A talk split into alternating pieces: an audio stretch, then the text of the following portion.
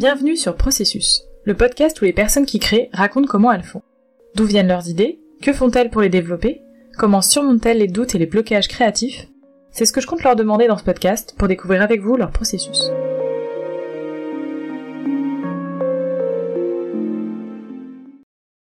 Dans cet épisode, Alice Vattier, artisane maroquinière, nous parle de son processus. Alors j'ai plusieurs euh, activités, surtout en ce moment. Euh, j'ai ma marque où je fais mes sacs euh, toujours à la commande. le but c'est donc que les gens viennent à l'atelier pour choisir leur cuir et, leur forme et, co-créer avec moi le, modèle. j'ai aussi une autre partie réparation où donc là, on est dans un lieu où je travaille euh, aussi avec d'autres euh, artisans. Et, on, on, répare pour une marque. Donc je ne peux pas euh, forcément dire le nom, mais voilà, on fait, on des réparations ponctuellement. Qu'est-ce que je fais d'autre en ce moment? On travaille aussi, on fait des prototypes et des petites séries pour des marques de maroquinerie. Et depuis pas longtemps, on m'a contacté pour réparer des assises de siège. Donc là, j'ai eu trois projets et je crois que j'ai envie de continuer aussi un peu euh, dans cette, euh, dans cette branche-là. Donc toujours autour du cuir Ouais. Ça peut être du textile aussi, euh, mais on me connaît plus pour le cuir, donc oui, ce sera pour l'instant le cuir et ensuite peut-être que ça, ça évoluera. J'ai commencé par une mana en art appliqué j'avais fait un bac scientifique, donc il me fallait des bases euh, en dessin, euh, en construction, enfin tout ça. Euh, et, ensuite, après cette mana, en fait, quand tu fais une mana, tu intègres des, écoles de mode, style Dupéré. Et, et, en fait, moi, je me suis rendu compte que j'aimais plus construire les choses que les dessiner et les, penser. Enfin, j'avais vraiment besoin de voir l'objet. Donc, j'ai commencé à chercher des écoles. Et j'ai vu qu'il y avait un BTS chaussures maroquinerie à Paris. Donc, euh, bah, direct, je suis allée aux portes ouvertes. je me suis rendu compte que c'est ce que j'aimais et, que j'allais vraiment pouvoir m'exprimer avec cette matière aussi. Donc, j'ai fait deux ans euh, là-bas. Pendant cette année-là, euh, je, commençais à faire quelques modèles pour moi, pour voilà, pour pas perdre de temps et, et, créer petit à petit un petit atelier chez moi. Et mais ça, tu vois, ça restait. Euh, moi, j'aime bien aussi quand c'est vraiment bien construit. Donc, j'avais besoin d'apprendre encore plus euh, le travail de, de sellerie maroquinerie. Et j'ai fait un CAP en, un an. C'était une formation adulte en accéléré. Et avec un, vraiment un prof euh, super. Et là, c'était. Là, justement, ça a changé un peu de mon quotidien où je bidouillais. Il fallait vraiment que ce soit très, très, très bien fait. Donc, ça m'a cadré. Et. Et ensuite, bah, expérience, euh, stage, euh, des, des, boulots en, CDD et puis euh, après en freelance. Et là, je travaille qu'en freelance. alors, mon premier statut, je l'ai fait en 2013. Ah oui, 2013. de, ma, je crois que c'est ma deuxième année de BTS, du coup, où je, où j'ai toujours bah, déjà été intéressée par la couleur. Donc je me suis dit euh, comment commencer avec la couleur quand tu sais pas trop euh, construire euh, des sacs et que je connaissais pas non plus toutes les techniques du cuir, c'était de mélanger cuir tissu. Parce que déjà tu sais les machines à coudre, j'avais pas du tout celle-ci, c'était des petites machines familiales, donc les épaisseurs elles passent pas. Parce que toutes les personnes qui, ont déjà fait la couture savent que ça va pas glisser, qu'il faut des pieds spéciaux pour le cuir. Donc moi je me suis dit je vais allier ces deux matériaux là et je vais voilà, construire petit à petit. Et ensuite, 2013 euh, donc, et 2013, 2014 BTS, 2015 je fais mon CAP et, là je suis passée quasiment qu'en cuir. Donc euh, toujours, toujours continuité de ma marque, donc je suis toujours en, auto-entreprise. Je pense que les, les, gens qui font les, euh, les la formation que j'ai faite, pour eux, le Graal c'était de finir chez Hermès ou Vuitton, Chanel, enfin dans des ateliers en du coup en production. Ou si tu continues, tu peux euh, être prototypiste au sein de ces boîtes-là. Mais, euh, mais moi, j'avoue, j'aime bien être assez libre et choisir euh, mes projets. Donc je me suis dit, si je commence à aller dans une marque, bah, ça va me bloquer. il faut que je crée. Donc j'aime bien faire. tu vois, si j'avais fait une expérience de trois mois dans un atelier, euh, c'est super parce que tu as tout le pack de machines, euh, tu, rencontres plein d'artisans sur place qui sont passionnés, donc tu échanges. Mais en rentrant le soir, tu es quand même un peu frustré de, finalement faire que des tâches répétitives. Donc euh, moi je me suis dit le freelance c'est la meilleure solution pour faire et, changer à chaque fois de projet et rencontrer les gens et, et créer de nouvelles pièces. Après c'est pas toujours facile et et je me rends compte que j'ai de la chance quand même de, réussir à trouver des projets euh, sans. Je démarche pas toujours. Enfin, en fait, je, crois que je démarche pas souvent. Et, pour l'instant, je suis contente parce que avec le bouche à oreille, j'arrive à avoir euh, des, missions. Mais, euh, mais je sais que ce ne sera pas toujours le cas. Et tu vois, là, on s'est mis dans ce lieu-là à quatre parce que justement, on a envie de mettre en commun nos contrats, nos contacts, et, euh, et pas avoir ces moments de creux où tu où as vraiment une, du coup une redescente en te disant oh, mais qu'est-ce que je vais faire maintenant que j'ai fini ce projet? Euh, ok je vais peut-être bosser sur ma marque mais en même temps tu es un peu stressé parce que du coup tu pas un revenu donc t'es pas très serein non plus. Et, euh, et, c'est vrai que on va pas se mentir pour créer il faut avoir quand même une liberté d'esprit mais être serein. Mm. c'est à dire que tu peux pas créer si t'as t'as pas un minimum de revenus. Enfin, à un moment donné, tu vas te dire non, c'est pas possible. Enfin, moi, j'y arrive pas en tout cas. Et, euh, et du coup, c'est vrai que c'est bien parce que là, on est, on est, on est, on, s'aide tous les quatre en se disant, voilà, il faut prendre ces projets. Oui, on peut s'amuser et faire nos, nos marques, mais, mais, voilà, il faut, faut bosser quoi. Bah, tu vois, je me rends compte avec ma marque que j'ai que mes sacs ils se tiennent beaucoup et, et finalement, est-ce que c'était c'était pas des objets de design que j'avais envie de faire? Moi, mon, sac, euh, mon sac phare que j'adore, qui est mon sac seau, bah, j'aimerais bien le faire en vase, en, objet du quotidien, en fait, le détourner, même que ce soit une table, voilà, le, change, le, le transposer. Et, euh, et, du coup, quand je m'inspire, c'est beaucoup le, design. je regarde beaucoup de mobilier, euh, j'aime beaucoup la déco, de toute façon, je chine beaucoup et j'aime bien retaper. Et et du coup, oui, ça va, être, ça va être plutôt des recherches de palettes de dessins et de formes. Que je, fais des petits croquis, je dessine pas tellement, mais si je pense à quelque chose, je fais une petite forme. Et après, j'ai envie que ça devienne soit un sac, soit un objet. Et du coup, j'ai des petits carnets avec plein de petits croquis et je me dis, bah, un jour, ça deviendra quelque chose. Alors c'est vrai que quand on a la formation en maroquinerie, bah, du coup je me dis c'est plus facile de lancer une marque de maroquinerie, mais en fait euh, j'aimerais bien avoir une formation euh, dans le bois ou, dans d'autres domaines et en fait pouvoir lancer euh, plein d'objets quoi. Et ça c'est vraiment ce que j'ai envie de faire dans les années qui vont venir quoi. Et comment tu décides alors si ça va être un sac ou si ça va être autre chose? Bah, en fait, j'ai même pas besoin de décider parce que tu vois, mon sac, te dis, pourrait être euh, aussi bien un objet. Ouais. Donc en fait, je me dis juste que c'est des formes qui, là, sont des sacs parce que c'est mon métier, que je, suis maroquinière et que j'ai appris à, à, faire ce métier-là. Mais, euh, mais comme je te dis, c'est pas exclu qu'un jour euh, je fasse différents métiers. Enfin, si c'est possible. Ou alors, je travaillerai avec des artisans pour qu'ils réalisent ces pièces-là. Et alors, du coup, si on prend l'exemple du sac, tu as l'idée de la forme? C'est euh, il faut que ce soit enfin c'est porté par quelqu'un donc forcément bah tu peux pas non plus euh, faire des choses trop extravagantes parce qu'il faut que ce soit agréable au niveau de mm. l'épaule il faut des rangements donc il faut quand même penser pratique euh, mais ce qui est bien c'est que comme j'avais lancé plein de formes maintenant je me suis un petit peu plus restreinte parce que je partais un peu dans tous les sens mais quand je lançais plein de formes bah, je pouvais expérimenter bah, je sais pas, différents, différents portées, différentes poches, différents fonds, enfin tout ça. Mais après, pour un, objet, euh, il n'est pas obligé d'être porté. Une assise, oui, tu es obligé d'être confortable dedans, mais un objet, il peut être posé donc, euh, sur une table. Donc, du coup, je me, je me dis, c'est moins frustrant parce que tu n'es même pas obligé d'avoir toutes ces contraintes de, de, la, fin, de la personne qui va le mettre. Quoi. Moi, ce que je, je me demande, c'est comment tu passes de l'idée à, à ton produit, en fait. Hum bah, c'est plus des, des, volumes que je fais. Du coup, quand je fais le dessin, euh, bah, tu vois, par exemple, vraiment pour te dire à quel point mon niveau de dessin est euh, vraiment minime, là, on, bosse sur un sac pour une créatrice. Du coup, je fais ce petit croquis. Et en fait, j'annote surtout les dimensions parce que ça me permet de visualiser euh, bah, dans une forme. En fait, là, ça va être un rectangle. En fait, ces, deux, ces deux formes-là sont dans un rectangle.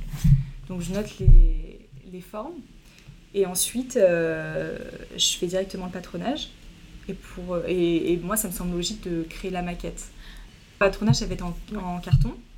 Et la maquette, ça va être un matériau souple où tu, où tu montes le sac, mais il a quand même une tenue et tu, et tu visualises la forme. Et moi, j'ai vraiment besoin de faire le volume. J'arriverai pas juste à dessiner, ça me parle pas, parce qu'en plus, tu, tu, te rends compte en fait que en faisant le patronage et le montage, qu'il y a, il y a plein de petites, euh, petites technicités que tu n'avais pas vues mmh. et tu vas devoir euh, peaufiner ça, tout ça. Donc voilà, c'est euh, moi, c'est mon processus de création, et puis surtout que j'adore voir l'objet en... Pas, pas, juste en 2D, quoi. Ouais. Et euh, tu fais beaucoup de retouches à ce moment-là? Quand justement tu passes sur... Euh... Oui, il ouais. ouais, y a pas mal de retouches. Bah, là, surtout quand on travaille pour un, pour un client, il y a des... la personne, elle veut toujours changer quelque chose. Enfin, c'est normal, en fait. Parce que là, on lui propose en plus un dessin. Donc, euh, elle l'a pas encore vu, on va lui présenter la maquette, donc forcément, tu vois, elle doit elle aura des retours. Ouais. Mais, euh, mais oui, oui, même sur mes propres sacs, euh, j'ai beaucoup changé de petits détails.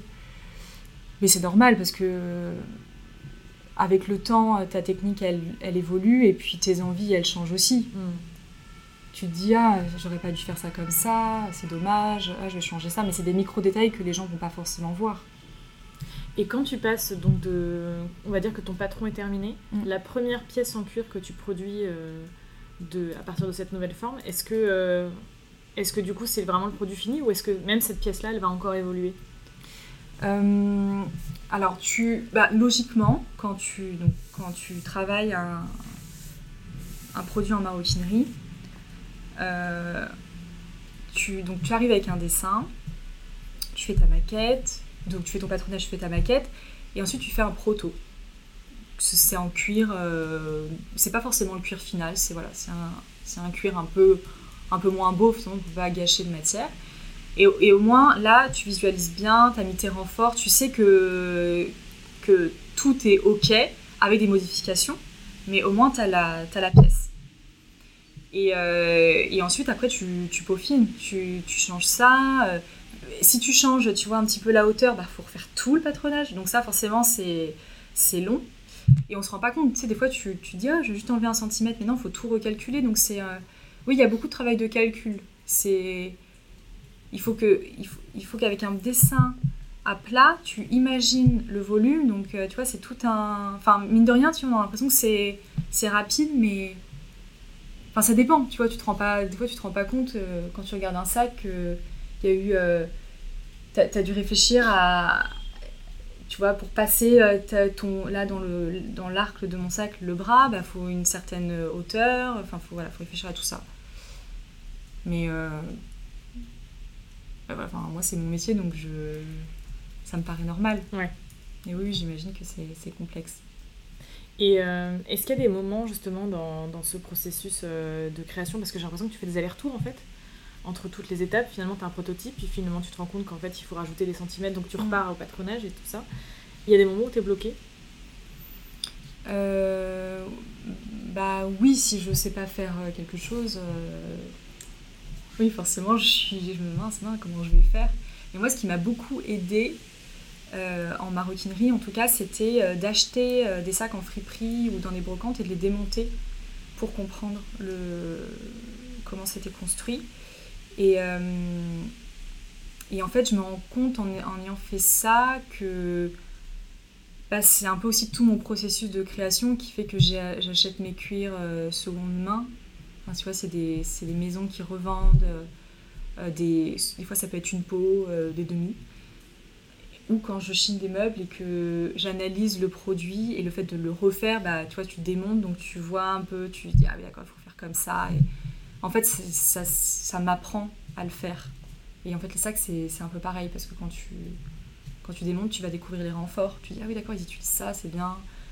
Euh... Enfin voilà, c'est une façon d'apprendre, je dirais.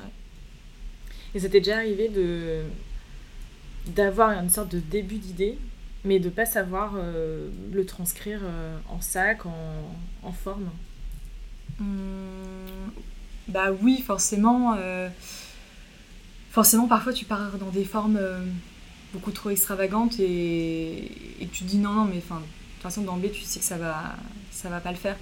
Mais euh, je dirais que c'est plus sur la partie euh, mobilier où, comme j'ai pas les compétences, ça me paraît beaucoup trop farfelu. Mais, euh, mais en fait, je me dis que quand tu as les compétences, tu peux tout faire. Donc, non. Enfin, finalement, je pense qu'un des. Quoi, enfin, quoi que tu dessines, si tu sais le réaliser, tu y arriveras. En fait, je pense que plus je fais des patronages ou plus je fais des, des formes, plus j'arrive à, à, analyser et, et prendre euh, par-ci par-là des, des, montages ou des, ou des, ou des techniques, mais, euh, mais j'apprends tout le temps. Enfin, sans maro, je suis toujours en train de changer des choses. Euh, mais c'est ça, qui est, ça qui est bien, c'est que tu découvres aussi des, chez des fournisseurs des nouvelles matières, des nouveaux renforts, tu testes, tu... Et puis bah là, comme on est, on est tous les quatre dans l'atelier, on, on s'échange des, des tips, quoi. Donc, donc en fait, tu apprends toujours des nouvelles choses. Est-ce que des fois tu pars de la matière? Parce que du coup, tu parlais du fait que tu, tu partais de matière de seconde main. Est-ce que tu te dis, ah, j'ai ce cuir euh, qui est extrêmement original, qu'est-ce que je vais faire avec? Après, dans les cuirs, forcément, tu as, des cuirs qui sont faits pour l'ameublement et d'autres qui sont pour les sacs. Et, et, tu vois, je sais que je flash beaucoup sur, euh, sur les couleurs et en fait, euh, je, sais que ce qu'un verre que j'adore, euh, que je pourrais utiliser pour mes sacs, je vais pas pouvoir l'utiliser pour un fauteuil. Donc forcément, des fois, tu es un peu frustré parce que tu dis ah j'aime beaucoup, j'aimerais bien trouver une technique, mais je me dis je vais essayer de trouver une technique ou alors je le fais sur une autre assise. Enfin voilà, s'il y a une matière qui me plaît, j'essaierai toujours euh, euh, de trouver une solution pour l'utiliser en tout cas. Tu la laisseras pas filer. non, bah sous les couleurs quand j'arrive dans ces dans ces lieux où tu as où tu, tu, sais que tu vas pas pouvoir retrouver ce cuir, ah, j'ai eu vraiment la folie acheteuse. Hein. Des, fois, je, je, me disais, c'est comme une pièce vintage en fait. Hmm. Tu vois la pièce, tu, tu, te dis, bah, en fait, ça, si j'achète pas aujourd'hui, je l'aurai pas demain. Donc, euh, donc tu l'achètes, tu l'achètes, et tu dis, oh, je trouverais bien un moment pour le faire. Donc là, j'ai plein de cuir chez moi et, et, euh, et, je me dis, je pourrais pas forcément les utiliser, mais au, au pire, je les revendrai. C'est pas très grave. Et ça te met pas la pression au moment de, de passer à la réalisation avec ce cuir-là De te dire, ah là, si je me plante, euh, il m'en reste pas beaucoup euh. ah, si, honnêtement, ça m'est beaucoup arrivé. Et, d'ailleurs, euh, je garde vraiment tous les petits bouts de chute parce que des fois, je me dis, ah, franchement, on sait jamais ce qu'on peut faire avec. Mais, mais tu vois, des fois, je garde des cuirs en me disant, non, mais là, il est trop beau, je peux pas couper dedans parce que je suis pas sûre à 100%. Et résultat, il est encore chez moi à attendre. Donc en fait, je me dis, c'est dommage parce qu'en même temps, c'est aussi un peu comme le vintage. Des fois, tu te dis, euh, mais si je pas ce, ce, haut tout de suite, je le retrouverai pas. Mais en fait, euh, tu retrouves un autre trésor après.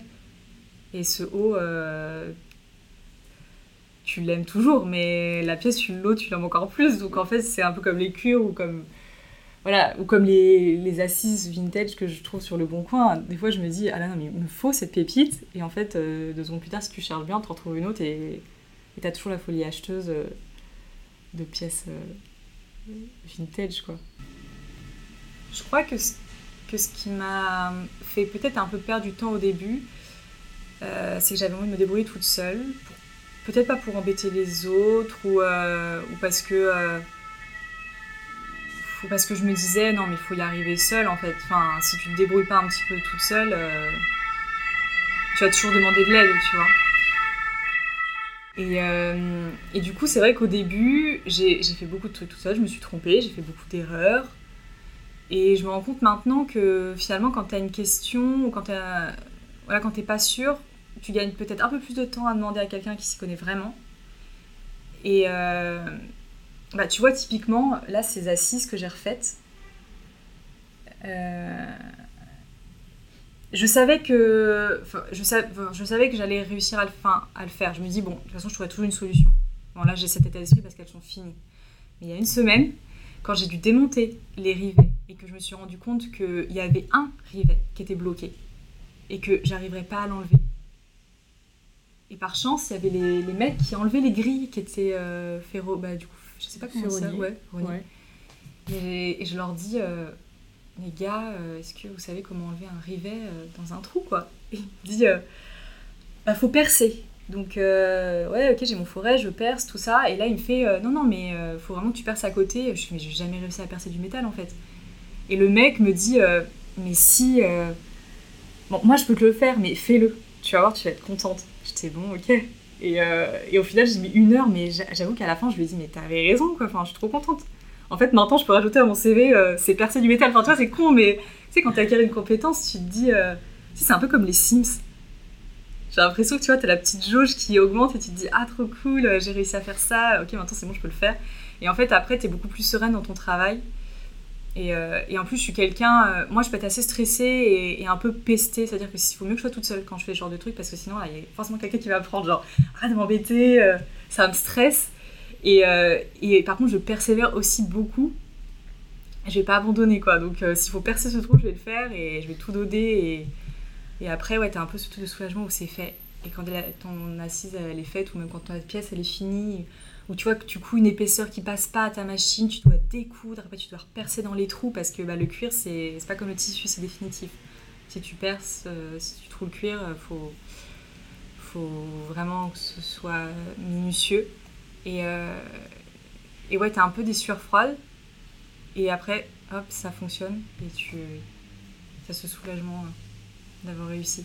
Et d'ailleurs, tu vois, quand je te disais je démontais les sacs pour apprendre, ça me fait penser que, bah, comme là je répare, j'apprends aussi beaucoup de choses en réparant. Donc maintenant, je suis même plus obligée d'aller acheter des pièces euh, vintage. Je peux démonter euh, les sacs de cette marque et euh, analyser et Ah oui, d'accord, c'est comme ça. Là, tu apprends vachement en fait. Et est-ce que des fois, tu, tu, vas demander un avis sur la forme que tu as en tête ou même sur le rendu Est-ce que tu vas demander à des personnes de dire est-ce que, est -ce que ce sac pour toi il fonctionne par mmh. exemple? Ouais, ouais bah, ma, ma soeur qui, qui bossait avec moi elle a bossé avec moi, je pense qu'il y a au moins deux ans. Elle était en, elle était en reconversion. Enfin, pas en reconversion, mais en. Bah, en enfin, elle changeait de transition de travail, pardon. Et, euh, elle me donnait beaucoup de conseils euh, sur les formes, le porter aussi, parce que bah, forcément, quand tu, quand tu crées quelque chose, euh, t'as un peu ce, ce truc où t'adores ce que tu fais. T'es un peu bloqué. Et après. Après, tu écoutes les autres et ils vont te dire Ah, c'est. Ah, c'est ouais, il y a ça à changer, il y a ça qui est pas top. Donc, des fois, tu peux un peu te braquer, mais en fait, euh, tu réfléchis, tu dis Ouais, c'est vrai que si la personne a dit ça, c'est qu'il y, a quelque chose à améliorer. Donc, euh, oui, oui, enfin, moi, je demande toujours. Euh, j'ai trois sœurs, une maman, donc forcément, j'ai beaucoup d'avis féminins autour de moi et, et, et elles, me, elles me disent ce qu'elles en pensent. Mais comme elles portent mes sacs, je me dis qu'elles les aiment bien. Ça me rassure. Alors en fait, eh, quand je dis que je crée, c'est que les formes sont, euh, sont dessinées, sont créées, mais la personne va choisir sa couleur. Et, euh, comme je l'ai fait à la commande, euh, bah, je me dis, d'emblée, la personne, si elle est venue commander, c'est que la forme lui plaît. Donc j'ai pas... Enfin, tu vois, il y a cette démarche de précommande aussi qui, qui fait qu'elle est attirée par, euh, bah, comme moi je pourrais être attirée par, euh, une forme ou par, euh, un objet. Donc, mais j'aime bien laisser ce choix de couleur parce qu'on est, bah, quand, on aime bien une forme, on n'a pas tous les mêmes envies. En fait, on a envie. Enfin voilà, moi j'aime bien laisser ce choix-là et puis ça permet aussi, bah, forcément, de pas créer inutilement et puis d'avoir un vrai échange, rencontrer des gens. Enfin, c'est toujours c'est toujours agréable en fait, même de montrer ton travail, euh, de d'expliquer un peu ce que c'est la maroquinerie, de montrer quelques gestes. Euh, enfin, les gens ils sont globalement toujours intéressés s'ils s'adressent à un artisan. Et du coup, en fait, ils sont déjà convaincus parce que euh, parce que c'est de la précommande. oui, ou alors ils découvrent. Tu vois, des fois ça peut être des cadeaux. J'avais plus de personnes à venir quand j'étais chez moi, bizarrement. Enfin, avant, je, travaillais de, de, chez moi, donc j'accueillais les gens à l'appart. Et, euh, et oui, souvent c'était des cadeaux. Donc ils venaient, euh, c'était soit le mari qui avait offert à sa femme ou, ou, des, euh, ou des copines et, et elle découvrait. Mais je, crois que les gens sont assez sensibles à ça. En fait, quand tu es sensible à l'artisanat, il y a tout un univers qui va avec. Tu vois, quand, quand si tu as un sac fait par une personne, bah forcément tu as envie de voir les, coulisses. Donc moi, je, ça m'arrivait d'envoyer des photos de la pièce en cours de réalisation ou, des, ou des petites vidéos en disant, bah voilà, il, est en train de, de prendre vie, quoi. C'est génial. Hein. Ouais, je trouve que ça participe un peu au processus. c'est un peu magique, quoi, de, de voir sa pièce mm. évoluer. Euh, et, surtout, moi, je reste beaucoup en contact avec euh, mes clientes. D'ailleurs, même si elles ont une petite répa à faire, je la fais. Enfin, pour moi, ça participe aussi à cette proximité et, hmm. et, ce, et ce service après-vente. Moi, je sais que je, je crée parce que j'en ai besoin. Comme je te dis, je, oui, je suis maroquinière, euh, je pourrais travailler dans un atelier et, et faire des tâches répétitif toute la journée, parce que voilà, c'est mon métier. Mais j'ai plein d'idées qui me trottent dans la tête, j'ai besoin qu'elles naissent, et, et même si ça va prendre du temps, même si euh, il y a des échecs, tu, tu essayes, tu réessayes, tu t'exerces, bah, je, voilà, c'est une nécessité pour moi. Je pense que c'est un peu aussi les encouragements du quotidien. Euh, quand tu montes ton travail, que ce soit sur les réseaux sociaux, ou à tes proches. Et euh, moi, c'est vrai que ça, me, touche quand les gens me disent euh, Mais c'est génial, enfin, c'est trop bien ce que tu as fait. Et du coup, tu es Ah ouais, c'est que ça te plaît. Enfin, du coup, tu es étonné. Et puis, du coup, tu es Ah bah, c'est gentil, ça me fait plaisir. Et, euh, et, du coup, je me dis Bon, bah, s'il y a une personne déjà qui aime bien, ça va toucher d'autres personnes. Donc, oui, c'est ce sourire que les gens vont avoir sur leur visage euh, qui, me, moi, me motive et, et, me donne envie de créer. Surtout que l'univers euh, de ma marque ou, même du, mobilier euh, ou de la déco que j'ai chez moi, c'est très coloré. Et je trouve que la couleur, c'est joyeux, ça donne envie de d'être heureux, quoi. Donc oui, je pense que la, la, création, ça me rend heureuse et, et tant que je peux le faire, bah, je le fais. Quoi. Merci à Alice d'avoir partagé avec nous son processus. Vous pouvez retrouver son travail et les références qu'elle a citées dans la description de cet épisode. Merci pour votre écoute. J'espère que cet épisode vous a plu. Si c'est le cas, partagez-le autour de vous. On se retrouve au prochain épisode pour découvrir un nouveau processus.